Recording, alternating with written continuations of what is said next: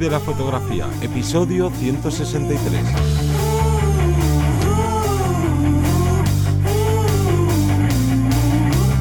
Bienvenido, bienvenida al podcast que te enseña a vivir de tu pasión, es decir, vivir de la fotografía, donde semana tras semana encontrarás todo lo que necesitas saber sobre el mundo de la fotografía como negocio, una parte de marketing, otra de búsqueda de clientes, posicionamiento online, marca personal, un largo etcétera. Yo soy Teseo Ruiz y conmigo y contigo tenemos aquí a Johnny Gómez.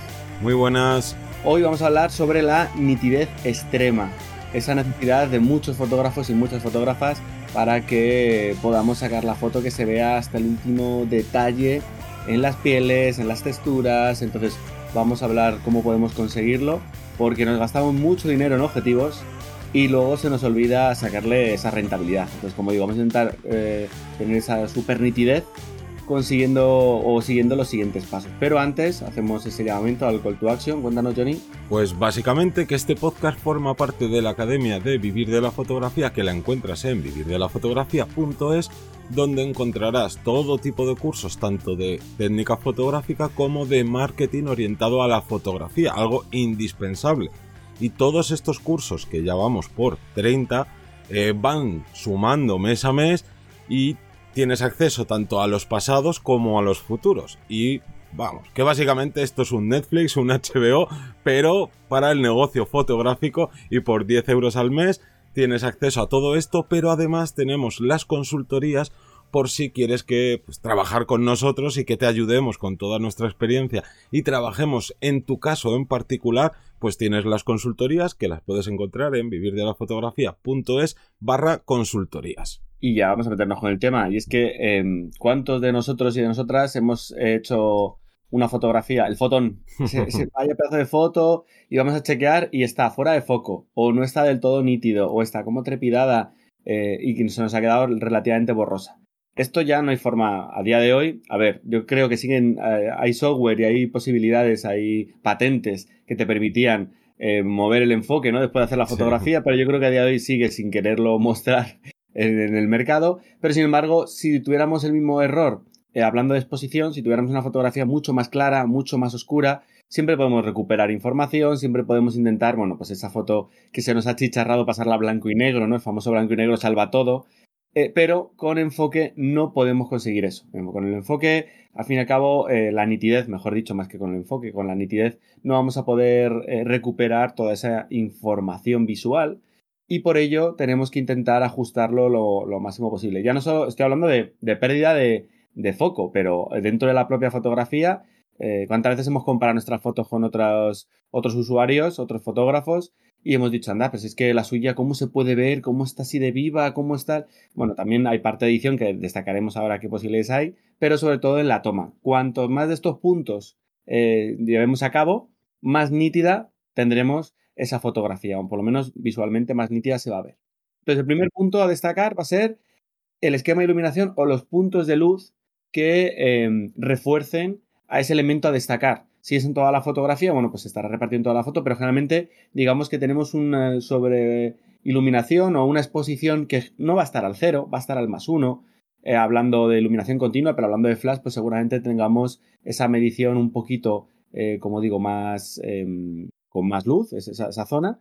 Y como yo siempre destaco lo mismo, el enfoque de los pobres es una buena iluminación. Quiere decir, si tengo un objetivo, el kit del 1855 que me viene de base, bueno, pues vamos a iluminar correctamente al sujeto para generar ese volumen. Al fin y al cabo, vamos a usar una iluminación que sea ligeramente, por ejemplo, de lateral, o que, se, o que tenga, mm, a lo mejor no, no utilizamos un difusor, sino utilizamos un reflector que no se incide y hace que la sombra sea más dura.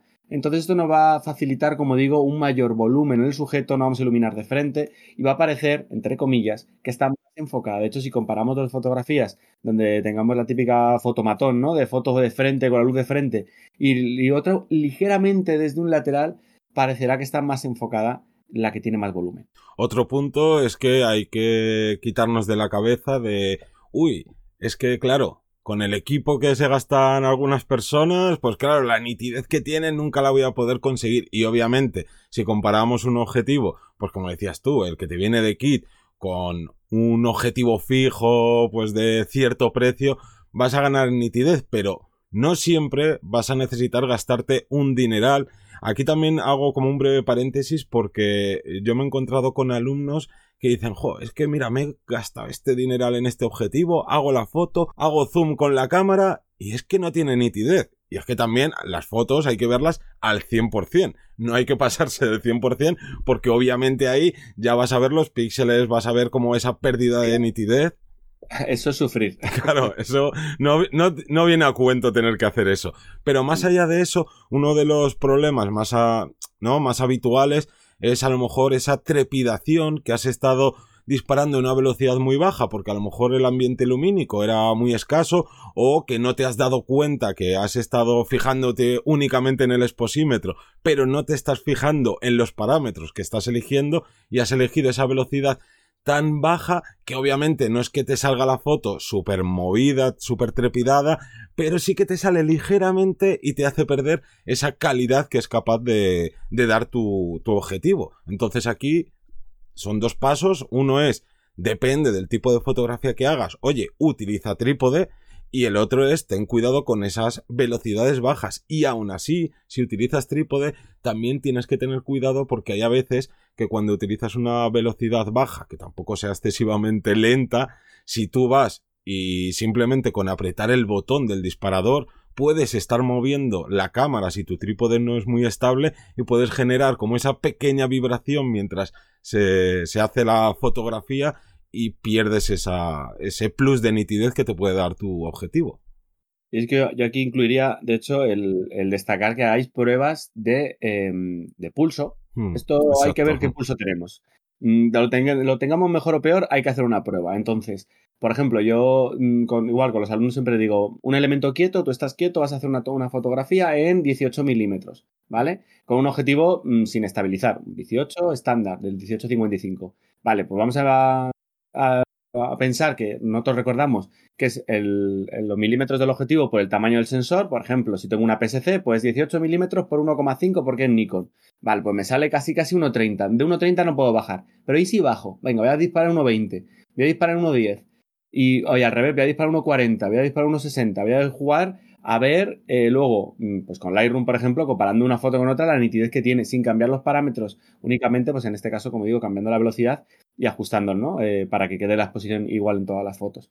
son pequeñas pruebas que podemos hacer en casa, en el salón de nuestra casa sin problema alguno y chequear a ver qué pulso tenemos. Claro. yo aquí añadiría una cosa que es que cuando sepas qué velocidad es con la que te manejas a gusto, que luego la subas, porque no siempre vas a tener ahí ese pulso perfecto de estar en casa tranquilo, entonces pues no te cuesta nada subir nada un tercio de paso, dos tercios de paso, por si acaso, y asegurarte que todas van a ser no trepidadas. Y luego, añadiendo un poco a, a, esto de la estabilización y de la velocidad de trepidación, también hay que tener en cuenta la velocidad del sujeto al que vamos a fotografiar. Hay una velocidad estándar para todos los que sois fotógrafos y fotógrafas de, pájaros, que es el 1000, ¿no? El 1800 que algunos ajustan. Siempre que sea un pájaro, 1000, porque así me aseguro que las alas las congelo. A menos que sea un colibrí o sea un pájaro es un poco más, más raro. Pero claro, hay ciertas velocidades que ajustan muy bien esa fotografía. A mí me ha pasado eh, fotografiando caballos que van al galope y claro, tú no sabes qué velocidad va al galope el caballo y tienes que hacer diferentes pruebas antes de a lo mejor de decirle, vale, ahora pasa por este espacio que están estos flashes aquí colocados o antes de la carrera eh, eh, tal cual. Hay que hacer pruebas para asegurarnos de que vamos a tener congeladas las patas o a lo mejor no las queremos tener congeladas para que de ese aspecto de movimiento, pero sí el propio, el propio lomo del caballo, ¿no? Al correr o una cosa así. Entonces, hay que saber a qué velocidad se mueve el elemento, hay que hacer diferentes pruebas, porque si no me va a salir movida. Y no hay cosa peor, como digo, las patas o las ruedas de una bici y tal, bueno, pues entiende que hay movimiento. Pero no hay cosa peor que una cabeza eh, de un animal o de una persona corriendo eh, que esté así como un poco movida, porque, no, no sé, realmente queda mucho más chulo el que se vean las extremidades en movimiento más que el propio cuerpo. Luego también tendríamos que conocer nuestro objetivo. Porque claro, te gastas un dinero, sea menos, sea más, sea todos los ahorros que tenías y dices, Buah, ya está, ya tengo la máxima nitidez con este objetivo y es, oye, conoce cuál es tu punto dulce, porque siempre o muchas veces se habla de que es F8, que es F7,1 o bueno, distintas eh, ¿no? Eh, puntos de, de diafragma, pero es que esto cambia en cada objetivo porque no es lo mismo eh, un objetivo que sea fijo, que uno zoom, que uno que tenga eh, X apertura.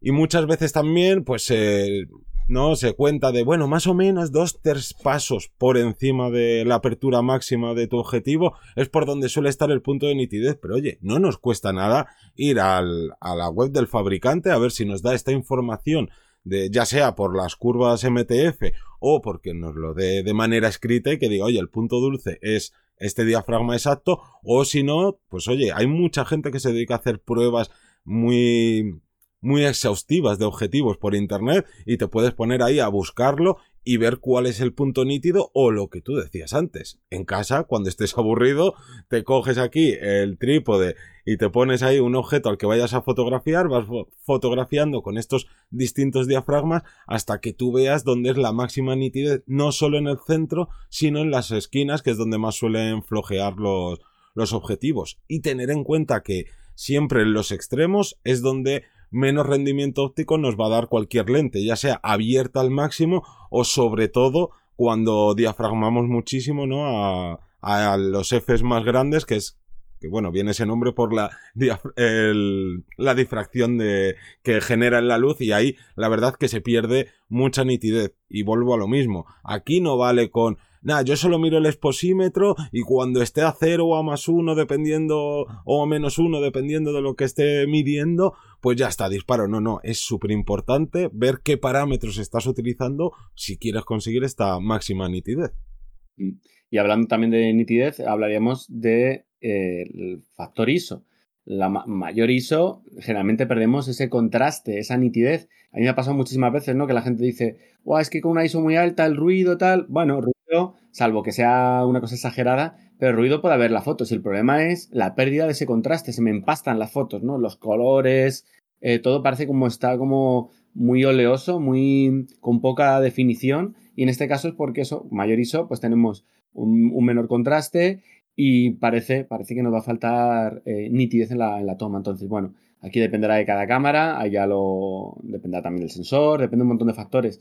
Pero yo, por ejemplo, sé que con mi cámara Nikon D750, eh, a partir de ISOs 8000, eh, olvídate de que la foto quede nítida, queda lavada y queda pues como muy plana, pero es que no hay otra, o sea, si no, si tienes que disparar ahí es porque no hay otra posibilidad eh, en un evento en el que estés trabajando o lo que sea, entonces bueno, en situaciones en las que a lo mejor si podamos ajustar la ISO y bajarla todo lo posible, pues no vendrá bien. Claro, y de aquí justo de cuando estamos obligados a disparar a ISOs altos, pues bueno, podemos usar otros softwares que nos ayudan a, pues, quitar ese deslavado que crea. Estos disparos a ISOs altos, como puede ser Topaz, como puede ser Pure Raw, como puede ser incluso Lightroom, Photoshop, Capture One, pero aquí, ojo, que a veces nos fijamos únicamente en el ruido y le damos aquí al deslizador de quítame todo el ruido del mundo y entonces este efecto deslavado de poca nitidez, poco contraste, lo aumentamos aún más. Entonces, si vas a utilizar estas, ¿no? Estas herramientas que nos dan los programas de edición de fotografía,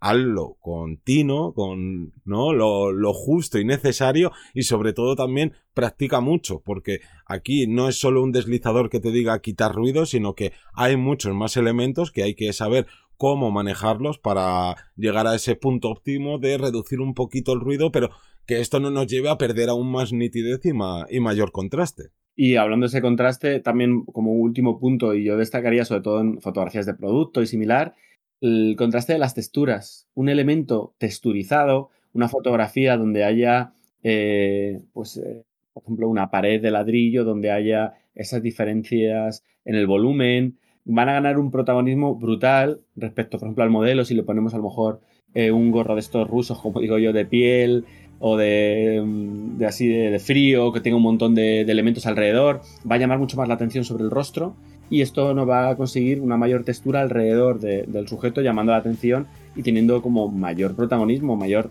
incluso nitidez, pero esto ya es una forma de engañar a nuestra vista que parezca que está más nítido, repito, porque hay más textura, parece que hay como como un sitio donde, donde rascar, ¿no? Entonces, en fotografía, sobre todo de productos, se suele ver bastante de productos o de bodegones, pero en retrato no tanto, pero esto nos ayuda, repito, eh, a, llamar la atención y a parecer que está más nítido. Entonces, resumiendo todo esto, teniendo todos estos puntos en cuenta que hemos dicho, 1, 2, 3, 4, 5, 6, 7 puntos, que no está mal. Eh, vamos a intentar añadir estos puntos a nuestro día a día y cuanto más tengamos, más posibilidad de nitidez vamos a tener. Que sí, que luego resulta que nuestras fotos las subimos a las diferentes redes sociales y prácticamente no se ve la nitidez. Bueno, pero eh, independientemente de eso, un profesional tiene que transmitir y tiene que tener su trabajo a unos niveles óptimos de calidad. Y una de ellos, de estas características de calidad, sería el hecho de añadir la mayor nitidez en nuestras fotografías. Pues en este caso, como digo, vamos a intentar añadir cada uno de estos puntos a nuestra forma, a nuestra manera. No significa que tenemos que buscar los siete en la próxima salida, próxima sesión, no, no. Intentar añadir uno y, automatizarlo. En otra automatizaréis otro y de esta forma, poco a poco, tener mayor nitidez, como digo, en vuestras fotografías. Así que poco más, solo nos queda dar las gracias a todas las personas que os suscribís a los cursos, a los que nos escucháis en Apple Podcasts, en Spotify, en Evox y todos los podcatchers del mundo. Nos vemos como siempre el próximo lunes a las 7 de la mañana. Un saludo.